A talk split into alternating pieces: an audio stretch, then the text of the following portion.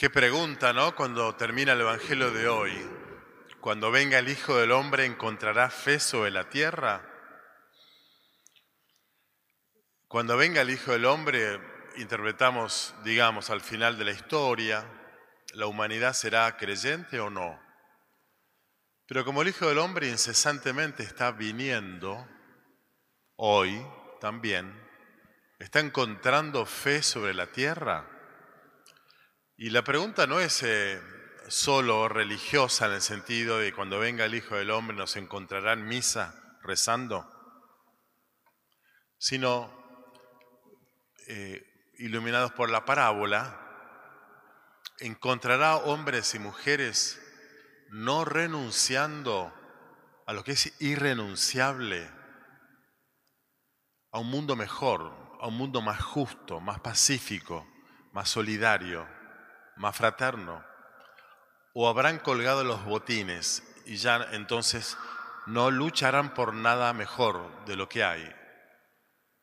Porque de hecho la parábola, que está em, diseñada narrativamente de un modo muy didáctico, para que quede muy claro el, el mensaje, aparecen dos opuestos, bien opuestos, un juez injusto, valga la paradoja, que no le importa nada ni de Dios ni de los hombres, un juez corrupto. ¿Te suena, digamos? Y del otro lado, la expresión de la máxima vulnerabilidad en tiempos bíblicos, que era una viuda. Un hombre de poder corrompido y una viuda litigando, insistiéndole una y otra vez, haceme justicia contra mi adversario. Y en homenaje a las madres en su día, hago una fantasía, digamos, libre de interpretativa de esta parábola. Pongamos que esta viuda era madre y que estaba entonces pidiendo que le hagan justicia para poder tener lo suficiente para alimentar a sus hijos, porque si no, no hubiera podido. Y por eso su insistencia. Bueno, ¿qué madre no haría lo mismo? De poder alimentar a sus hijos, insistiendo, insistiendo que se haga justicia. Tarda un montón parecer al juez, pero finalmente lo hace en la parábola. Si esta torrante es capaz de hacer justicia a esta pobre mujer, ¿cuánto más Dios no hará justicia a sus elegidos? dice Jesús. Y entonces el, ejemplo que, que propone Jesús para decirnos que tenemos que orar sin desanimarnos, sin desalentarnos, es la de una mujer militante de la justicia, de aquello que es imprescindible en la vida. Por tanto, cuando venga el Hijo del Hombre, significa el Señor que está viniendo incesantemente nos encuentra a nosotros convencidos de que hay algunos valores que son importantes vivir, defender, promover, trabajar por ellos comprometidamente, militar la justicia, la paz, la solidaridad, la verdad. O vamos a colgar los botines, desanimándonos porque el mundo es y será una porquería para el, para el tango. Y entonces de lo que se trata no es simplemente de orar repetitivamente en un sentido casi neurótico y, mecánico, intentándole picarle la cabeza a Dios, te pido, te pido, te pido, te pido, te pido, te pido, entonces cumplimos el Evangelio. No. De lo que se trata es de sostener la fe a lo largo de, como dijimos el domingo pasado, de un largo periodo, y esto es la fe en estado de esperanza. Y el modo de poder sostener eh, nuestro deseo de un mundo más justo, más solidario, más pacífico, más verdadero, es trabajar por él y darnos cuenta que con nuestro empeño no nos basta o no nos alcanza y entonces no renunciar a seguir luchando por un mundo más justo, pero apoyarnos en la oración para que confiando en Dios, Dios de un día para el otro no solucione nuestra vida o la del mundo, pero sostengan nuestro incesante anhelo de un mundo más justo, más solidario y más pacífico. Todos los domingos, y ahora enseguida lo vamos a hacer, vamos a rezar nuestras oraciones diciendo, escúchanos Señor, escúchanos Señor, escúchanos Señor. ¿Y ustedes creen que mañana lunes eh, el mundo va a dar vuelta así y va a haber paz en Ucrania y va a haber justicia en la Argentina y todo lo que le pedimos? ¿Es tan instantáneo el efecto de la oración? ¿O acaso seguimos orando, pidiendo todo eso y tantas cosas buenas? Porque necesitamos no renunciar a ellas, no renunciar a la justicia, a la paz, a la solidaridad, a la fraternidad. La oración entonces sostiene nuestra convicción de que podemos hacer algo por este mundo y aunque tengamos que esperar lo, lo que tengamos que esperar y aunque no llegue lo que estamos pidiendo, nos valdrá la pena vivir la vida si y solo si no colgamos los botines acostumbrándonos y resignándonos a lo que es injusto, indigno, eh, violento y así. Por eso es muy ilustrativa también la primera lectura del libro del Éxodo, ojalá hayan podido escucharla bien. Es una narración de una ternura increíble, pero de un mensaje tremendo, porque nos cuenta cómo el pueblo judío que fue sacado de Egipto, liderado por, por Moisés, un Moisés joven, a quien Dios llama para decir, he escuchado el clamor, el dolor, los gritos de dolor de mi pueblo, esclavo en Egipto. Quiero sacarlos de esa situación. Así que vos vas a ser el encargado y tenés que sacarlo y, caminar hacia la tierra que yo les daré. Y ahí Moisés se arremanga en esta travesía y en esta eh, epopeya imposible si no fuera porque Dios se lo pidió y porque Dios le prometió entonces un destino de, paz, de libertad, un, destino digno, una tierra propia para vivirla como pueblo de la alianza. Ahí van, 40 años, le corrían el arco, le corrían la, tierra prometida. Bueno, llegan a la tierra prometida. Moisés ya está viejo. Y entonces llegan y no se encuentran en, el, en Tierra Santa, digamos, un banner que dice, bienvenidos, usted llegó a Tierra Santa. No. Se encuentra que está ocupada la Tierra Santa por muchas tribus, una de ellas los amalecitas. Y entonces en, esa, en, ese punto geográfico, en Refidim, dice el texto, eh, están los amalecitas que atacan a los judíos. Entonces Moisés dice, a mí no me da ya la edad ni, ni las fuerzas para ir a pelear. Lo manda entonces a Josué, que es su sucesor, el caudillo joven que toma la, antorcha olímpica para, bueno, a ver, vamos a hacer algo para conquistar la tierra de la promesa. Y entonces, bueno, van a pelear.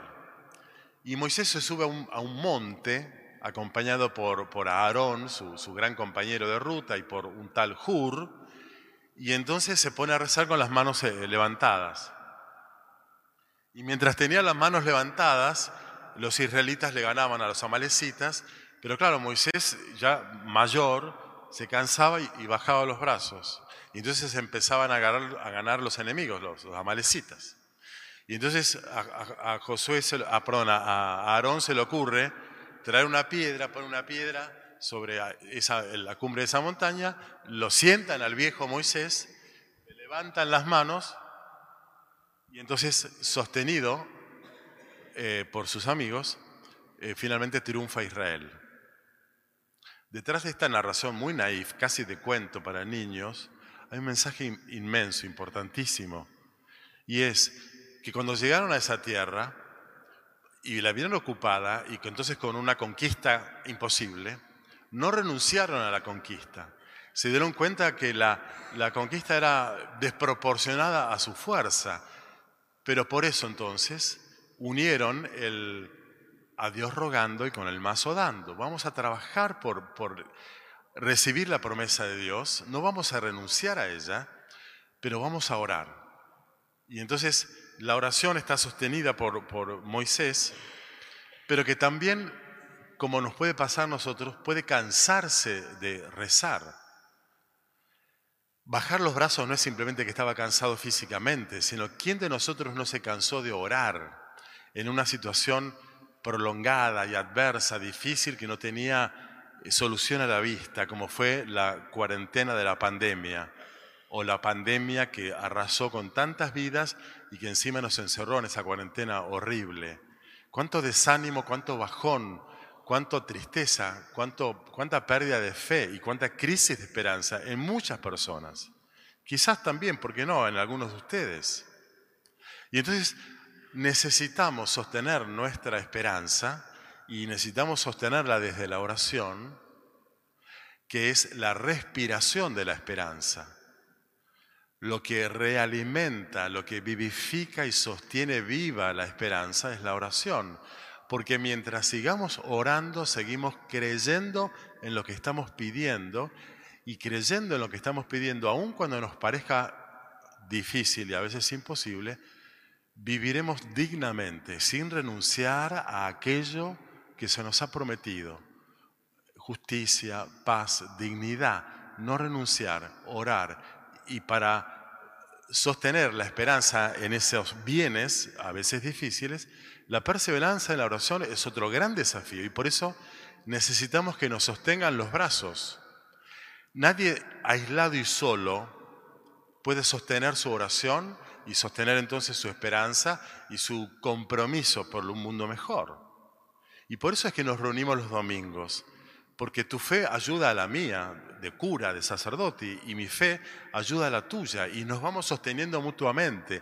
Y juntos, como vamos a hacer ahora rezando el credo, ojalá con pila, convencidos de lo que estamos diciendo, nos ayudamos a seguir creyendo en un mundo que está en, un estado de gran pragmatismo, materialismo y, de exitismo de los exitosos y de desesperanza trágica de los fracasados. En ese contraste estamos viviendo y entonces necesitamos no renunciar y no apostatar a la fe en, que la Argentina puede ser un, poco más justa.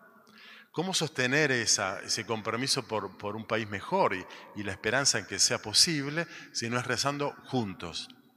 Sosteniendo nuestra fe juntos y, tirarla hacia adelante en la esperanza juntos. Son muchísimas las veces, tampoco quiero exagerar que, dos veces por semana, pero una vez por semana seguro, que vienen personas que me dicen, Personas que están del otro lado de esa cámara, ahora estamos, como siempre, ¿saben? ¿no? transmitiendo por YouTube las, misas. Mucha gente a la cual no conozco y cada tanto viene y visita la catedral o da de paseo por San Isidro y vienen a propósito a decirme, no sabes lo que nos ayudaste en tiempos de cuarentena y de pandemia. Lo importante que fue para nosotros poder saber que nos conectábamos con la tele o con la compu, lo que fuere, y estábamos rezando con ustedes.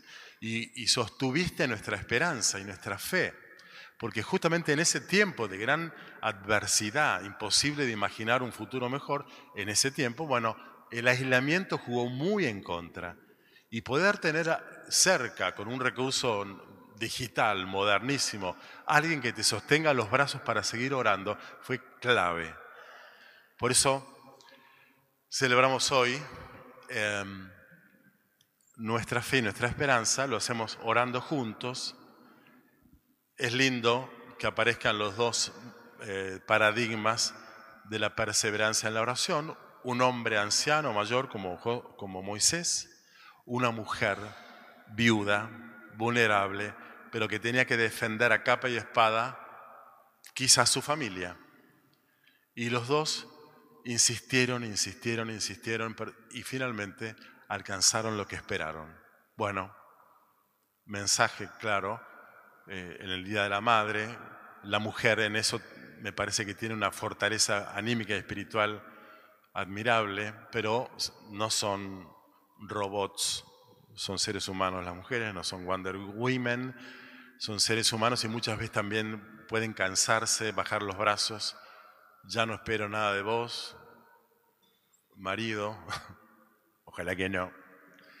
Ya no espero nada más de mi familia, ya no espero nada más de, este trabajo o de este país, también ellos pueden cansarse. Bueno, la mujer aparece hoy como paradigma de la, de la insistencia eh, que no renuncia a lo que cree que es imprescindible. Bueno, eh, podamos entonces hoy rezar por ellas, por nuestras madres, para que las mantenga alegres y firmes en lo que creen, esperan y por lo cual oran.